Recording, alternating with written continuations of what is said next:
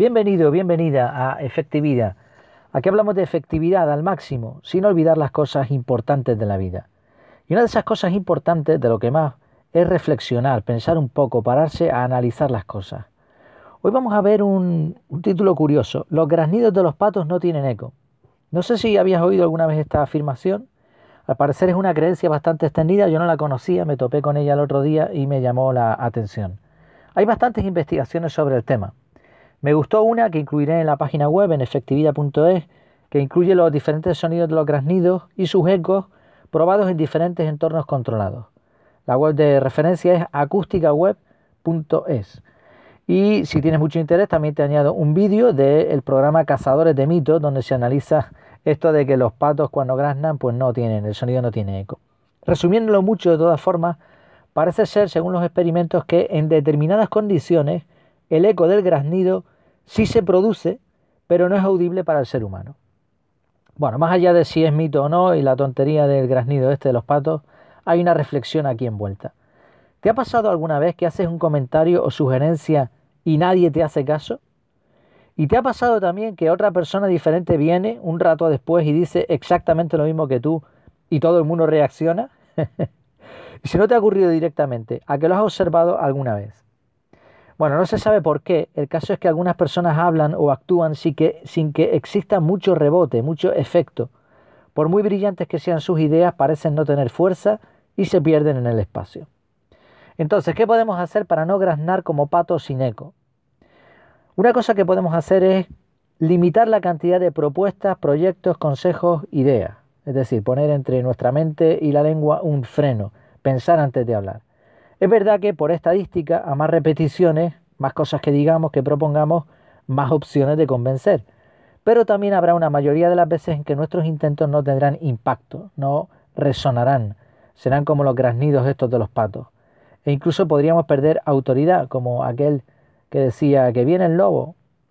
Otra idea a tener en cuenta es cuidar los detalles. El momento, el tono, las formas y un sinfín de pequeñas variables condicionan el resultado. No hay que volverse fanático con esto ni extremista, pero hay que tener en cuenta que todo cuenta. Tampoco está de más dedicar un tiempo a reflexionar como estamos haciendo aquí. Pensar antes de hablar, planificar antes de actuar. La efectividad envuelve conseguir resultados con los recursos adecuados y para lograr esto hay que darle al coco y planear una buena estrategia. Como decía cierto autor, por cada hora de planificación ahorrará dos o tres de ejecución. Una cuarta forma de evitar el silencio de los patos es elegir proyectos o trabajos que puedan multiplicar su impacto, que tengan un efecto mariposa. A los expertos en finanzas les gusta llamarlos negocios escalables.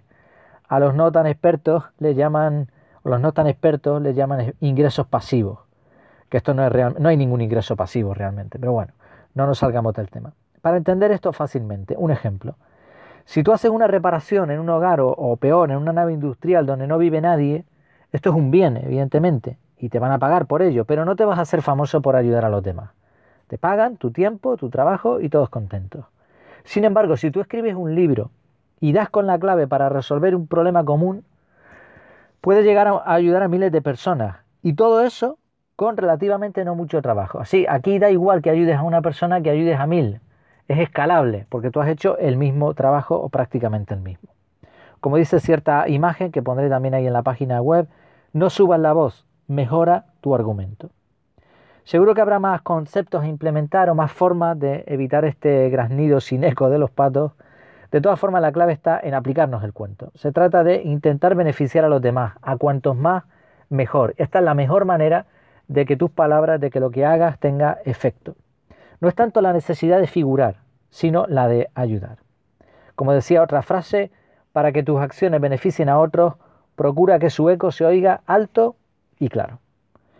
Espero que te haya gustado este tema. Recuerda que en efectividad.es, www.efectividad.es, tienes este mismo artículo en forma de texto, aderezado con imágenes, vídeos, GIFs, de todo un poco. También tienes artículos un poco más profundos, más extensos, relacionados directamente con la efectividad.